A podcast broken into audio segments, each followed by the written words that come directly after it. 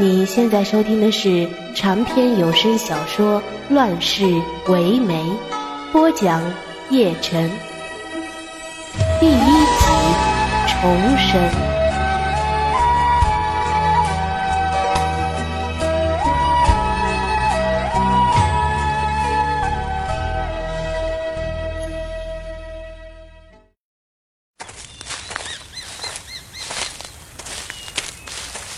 不是叫你们不要跟来的吗？我我只是想帮你。罢了罢了，待会儿啊，让你们瞧一瞧百年一开的梦坛，听说是蓝色的。啊，婉姑娘你怎么了？我来扶你。婉姑娘，青白姐姐，你我本无恩怨，只是她的身边。只能有我一个。你若恨我，那便恨吧。我苏婉不后悔。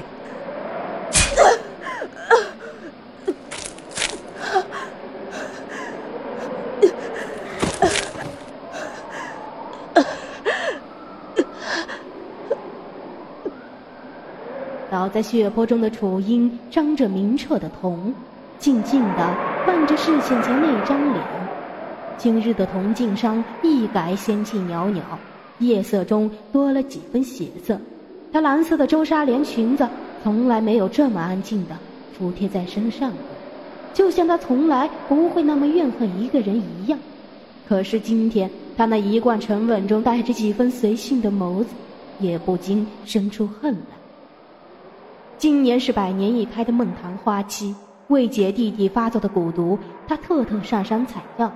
却不料苏婉那么一个看似单纯的弱女子，走着走着，忽然脚一歪，作势摔倒。楚英扶她的时候，他手里握着两只袖剑，干净利落的插进了她的胸口。这真是万万想不到的一桩。他看着自己胸口的两剑，真是痛得说不出话来，只觉得这些人真是可以这般想当然的。他心心念念只有子九的命。招贤阁灭后，他退隐山中这么久，小心翼翼躲过多少次杀手绞杀。如今子九的毒终于有解，只差一位百年已开的孟棠，却不想自己今日就要死在这么一桩他人的因果里。那个苏婉说的什么，他不懂。纵然张静来找他。可是，一个十三岁后便再无交集的竹马，又谈何感情？纵使他官拜朝堂，富可敌国，他也是断无心思的。眼前这女子是有多窄的心？然而苏婉不这么想。她起初听说自己要嫁到张家的时候，也是不愿意的。张家地位低，和家大业大的苏府简直是没法比。但她是庶出。在家中也总是被大房二房的嫡姐哥哥们排挤，他想早点离开这个家，便只能应了。好在张静最近又被封了长大夫的爵位，他欣喜之余，却又从几个嚼舌根的婆子那听到了这么一个女子的存在，怎叫他不着急？楚英咳出一口血来，这一声咳，连带着默默站在远处的苏王忽然抖了一下。手中紧紧绞着罗帕，说不怕是假的。他真恨不得再给这个叫英白的姑娘补上一刀，好快一点结束这折磨人的一晚。楚英余光瞥见他的样子，很想笑，只可惜身子变得麻木，连表情都做不出来了。连咳了几声，猩红的血竟一股股的从口中溢了出来。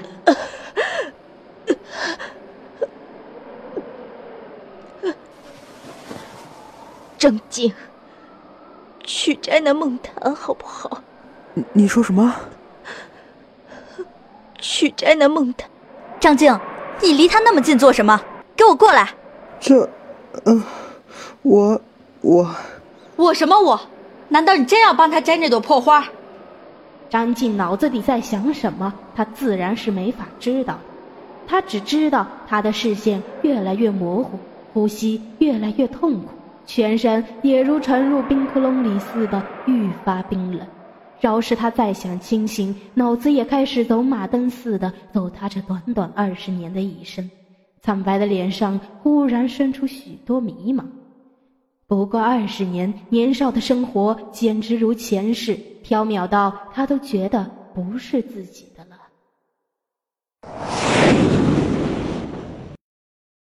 二十年前，她还是宋国山丘城一个小户家的嫡女，虽从小没了娘，却也是被父亲娇宠大的。她还不记事的时候，家里收养了一个弃婴，父亲为她取名楚九，在城主和族镇那入了族谱。她从此便有了个弟弟，如今这个弟弟成了她所有的附属。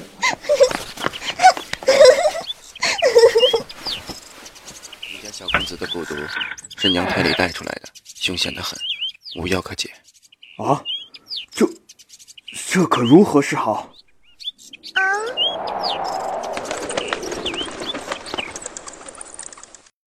那年楚英五岁，偷偷趴着门缝听到了那桩了不得的事情。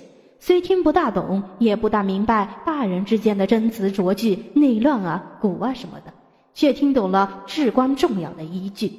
说是自己的弟弟撑不过弱冠之年，那天真是晴天一个霹雳，他辛苦抓了一早上的两只蜻蜓都不小心捏坏了翅膀，可想当时听到噩耗的心情。自己的弟弟不是自己的弟弟，而且极其脆弱。每每想到这一点，再看看整天屁颠屁颠、跟自己身后的小雏菊，楚英总是一脸心疼，欺负他的时候都不敢下重手。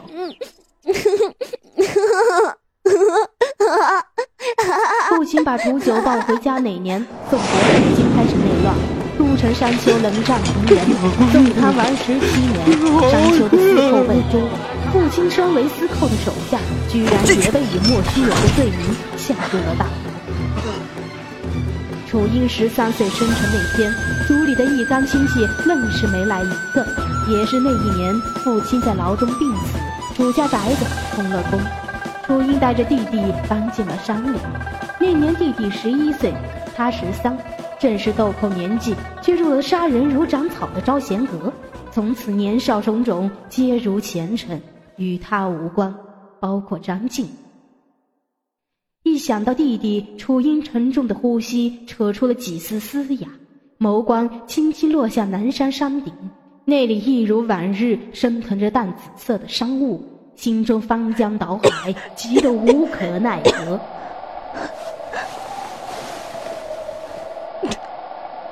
张静，求你了，帮我去摘梦檀。哼，苏婉言瞅着，心中不免有气，冷嘲热讽道：“我从来不知，一个杀手也是有情的。”你昔日杀人的时候，怎未想过要为你的弟弟积德？像你这样的魔头，只该千刀万剐。说着，脸上显出些正义之色。再说时，中气也不免足了，继续道：“我已经上报了各国官府，他们已知招贤阁的杀手殉国时少了一个。我杀你，也是免得你再受刑讯之苦。你该感谢我。”突然想起到这。间大雨便如同倒石子似的砸了下来，吓得苏王一个哆嗦，心中骤满一空。良久，躺在地上的女子才如同回光返照似的，又微弱的咳了一声。雨水打在她的身上，划过她如玉的肌肤，洗刷她胸口的斑斑血迹。张静看了，心中不免一阵阵的抽痛。他第一次觉得楚英原是这么美。他闭上眼睛，不再。楚英笑起来，因是神思就飘到了别处。那是前几日的一个盛夏时令，暴雨刚过，山道间苍树流翠，就连空中飘着的小雨都是绿色的。马儿嘶鸣，暗落很惨。彼时楚英收到家中有袭的消息，便着急的连夜快马奔回。马儿忽上忽下的疾驰在山道，楚英的心也跟着上上下下没了分寸。楚九从小内向又胆小，做姐姐的出门前总要叮嘱他几遍：晚上睡觉前记得要关门，有人半夜敲门一定不肯开门，或者有坏人硬要撬门也不要怕，可以高声大喊：“阿爹，门外有人！”切不可暴露了自己是一个人的情况。也不知是不是自己总是千叮万嘱的作用，晚年都没有遇到贼人撬门的情况。今年风寒雨骤的多雪之秋，家里居然也会动身出事端。当他马不停蹄冒雨赶回家，正赶上三个强人在撬他家里门上，他浑身一紧，一心怕弟弟在屋里害怕，杀心立刻就蹭蹭蹭直往脑袋上冲。在他提剑踏马而落时，门啪的一下从里面被踢开了。天天惹人清修，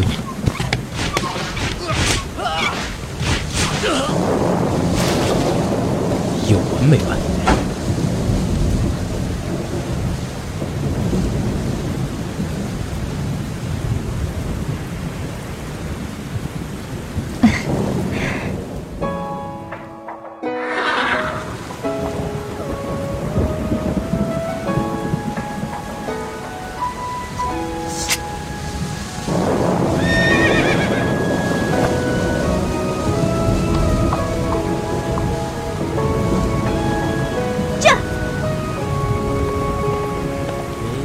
是是谁道寒意？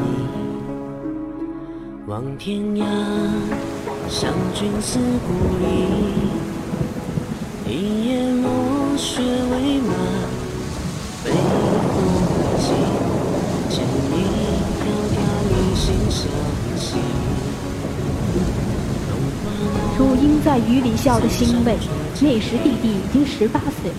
站在雨中的楚英不禁有些怅惘，他想，都十八岁了呀，真是水一样的时光，可不就是水一样的时光吗？楚英眼中泛着泪光，这也是他这么多年来第一次哭。不过好在有雨水掩着，倒也看不出来。他的声音细若游丝，却很执着。苏婉，你怕鬼吗？苏婉绞着帕子的手一顿，挺着身子摇了摇头。我，我缘何要怕？我杀你是替天行道，我身正不怕影子斜。你会后悔。苏婉又说了什么？他已经听不见了。他沉沉的吐出最后一口气，默默的喊了声“阿弟”。饶是再不舍，也只能去了。他想。苍天真是无情，但即便这样，他就是化成鬼，第一件事也还是想去摘那梦兰花的。楚英咽了最后一口气，那往日生动的眸子便再无生机。苏婉见他已死，先前的恐惧顿时消散不少，舒畅的吐出一口气。见张静还坐在那，面上不禁冷笑起来：“哼，人都死了，又何必做那般模样？”给谁看？张静静也没有什么脾气，低眉顺气儿的看着地上的尸体，只觉得自己似乎做错了。他诅咒苏婉会后悔，就像也在诅咒他一样。但他也是被逼的。苏婉不是真的爱他，他也不爱苏婉，只是苏婉手里有他的把柄，捏得他喘不过气。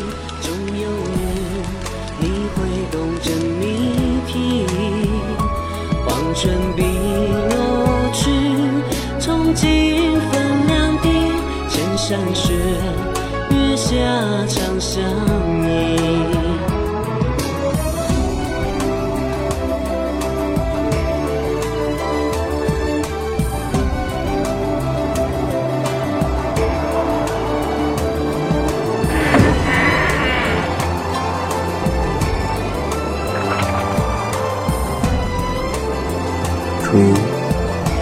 梦昙花已经凋落，你弟弟很快也要随你去了。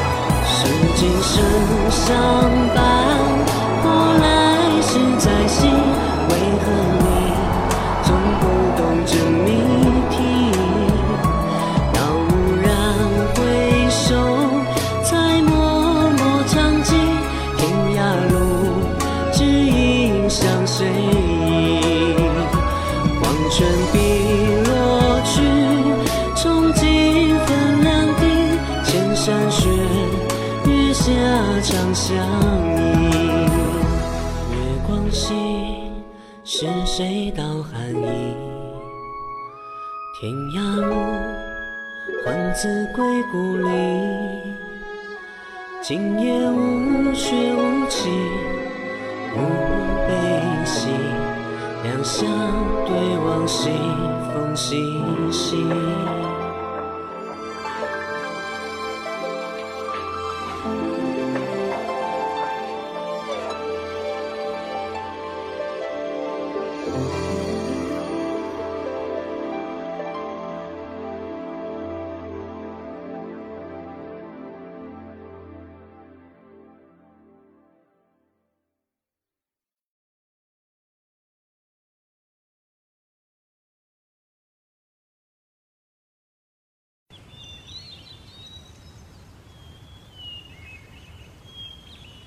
魏安离王二十年，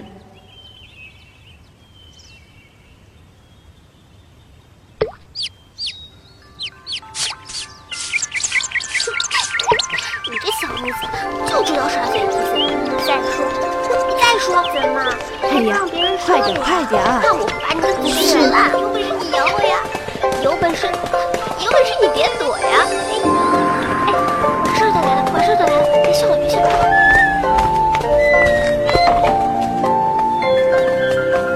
是初春，外面屋檐上挂着的冰棱还滴着水。把东西都搁一个。穿着银灰色团花袄的老婆子，领着两个关了暖炉的丫鬟走了进来。夫人，您今天感觉好些了吗？屋里面素雅又干净，门的左手边是一张雕花桐木床，罩着素纱罗帐，床前摆着两个象牙脚凳，并一番茶几，茶几上的茶还是热的，腾着热气儿。门的右边置着一架紫檀木八尺画屏，上面绘着一整幅少女卧荷图，雕工精致，书面考究，是难得的佳品。不过和屋中其他摆设比起来，这一番四上的画屏便算不得什么，甚或有点朴素。但实际上，它出自这个院子主人之手。画屏前放了张美人榻，王氏领着两个丫头进来的时候，榻上的女子正嚼着果脯，将手中的竹简又打开了大半。王氏年轻的时候也曾学过字，打眼儿一看，书面上落的是九遍，是个高深的册子，眉眼便笑眯起来，心里只道：哎呀，夫人刚醒那几日，一句话也不肯说，如今竟能看见书了，可真是太好了。两个丫鬟把暖炉放在了美人榻旁，王氏一见，立即教训道：“嘿，怎能离榻子那么近？赶紧离稍远点儿，快烫着夫人了。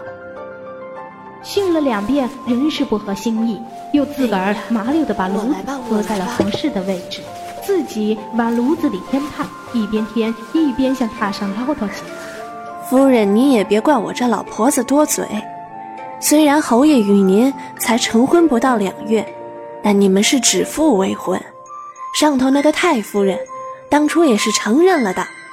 况且还有老侯爷与您父亲早年的凭证搁在这儿呢，白纸黑字。那苏家三姑娘，再怎么能耐，也还是插不进来的。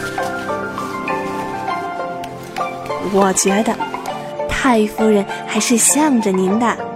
要不然也不会每日差人来看您呢。希望真如您所说的那样，那就承您吉言了。踏上楚音轻轻地应了一声，嗓音柔美，十分好听。王氏只觉得这个夫人似乎比别人口中传的不一样。十多日前，夫人从上党搬到这别院时，还是病殃殃的。底下的丫头们都说这夫人心性嚣张跋扈，爱使小性子。她奉命来这院子这么多天，夫人一直是昏睡着，身子弱，自然是使不出性子。然而夫人如今醒了三日，都一直沉沉静静的，这倒是奇了。难不成从那上党君家搬回来的十多日，想开了，转线儿了？完氏不是上党那个侯府的婆子，也不是楚英的陪嫁仆妇。这一点，楚英观察了两日才明白过来。这几天，他已经彻底相信自己又死而复生的事实。两个丫鬟，一个捧着棱花镜，一个捏着饼牙梳，就要给坐在榻上的楚英梳妆。楚英立刻摆出一副笑脸来，不妨事的，我坐到妆台那儿去，给我好好梳梳吧。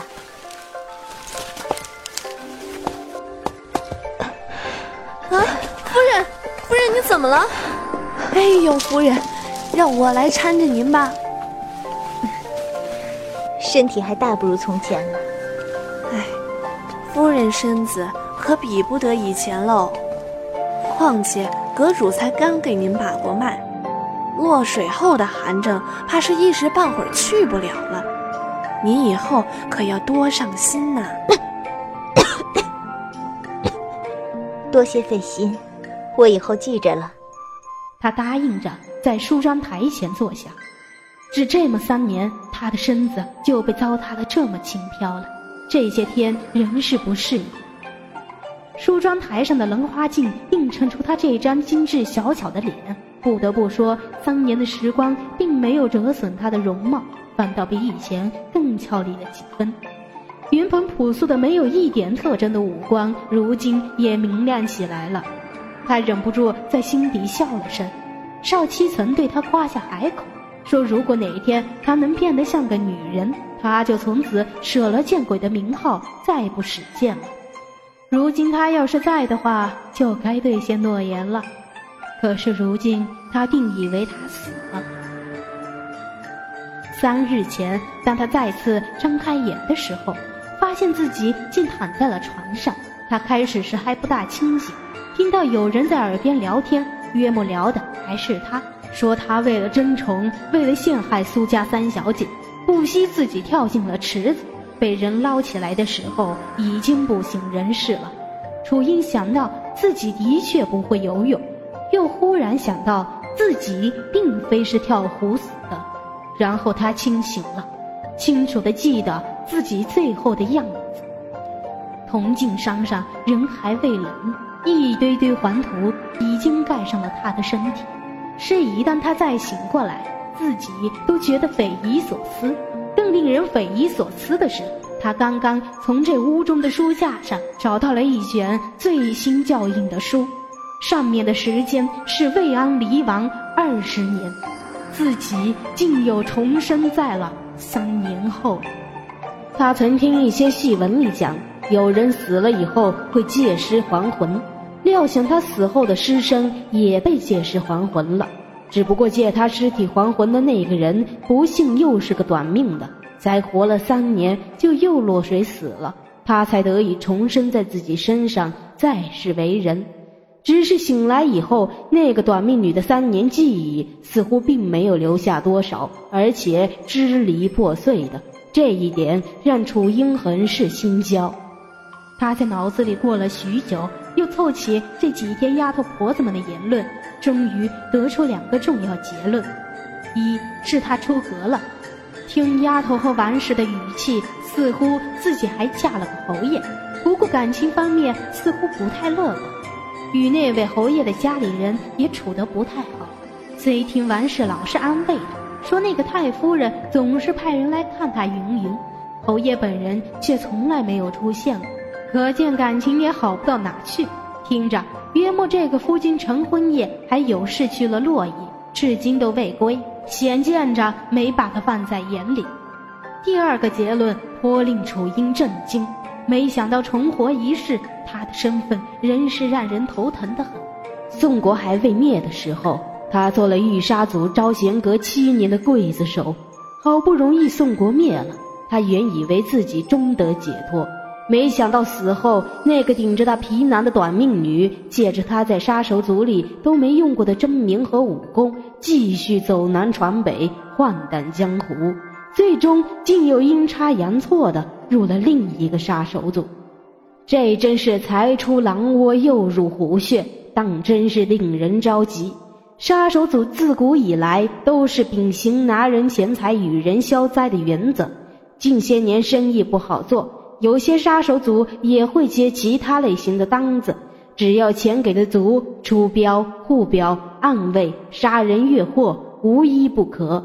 组织小的就行小勾当，组织大的偷情报卖国也不在话下。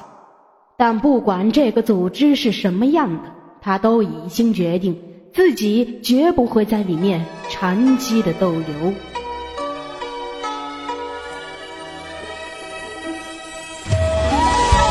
您刚刚收听的是长篇有声小说《乱世唯美》，播讲叶晨。欢迎收听下一集《杀手组昭灵阁》。